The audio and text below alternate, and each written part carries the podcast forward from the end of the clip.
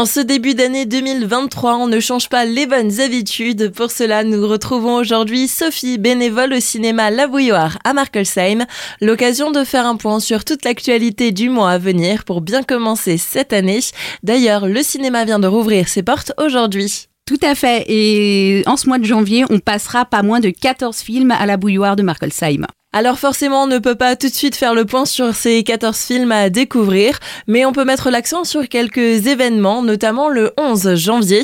C'est avec une journée spéciale pour les enfants. Le matin, un ciné tout petit à 10h avec le dessin animé Vive le vent d'hiver, un programme qui réchauffe les cœurs à l'arrivée de l'hiver. Le vent souffle, les premières neiges font leur apparition et chacun se prépare à accueillir l'hiver. Des rencontres inattendues et des amitiés extraordinaires auront lieu tout au long de cette saison. Et l'après-midi, on se retrouvera à 15h pour un ciné goûter avec la projection avant le goûter du film Ernest et Célestine, le voyage en charabie. Ernest et Célestine retournent au pays d'Ernest, la Charabie, pour faire réparer son précieux violon cassé. Il découvre alors que la musique est bannie dans tout le pays depuis plusieurs années. Pour nos deux héros, il est impensable de vivre sans musique. Ils vont donc tenter de réparer cette injustice afin de ramener la joie au pays des ours. Autre rendez-vous quelques jours plus tard, le vendredi 13. On espère d'ailleurs que cela va nous porter bonheur.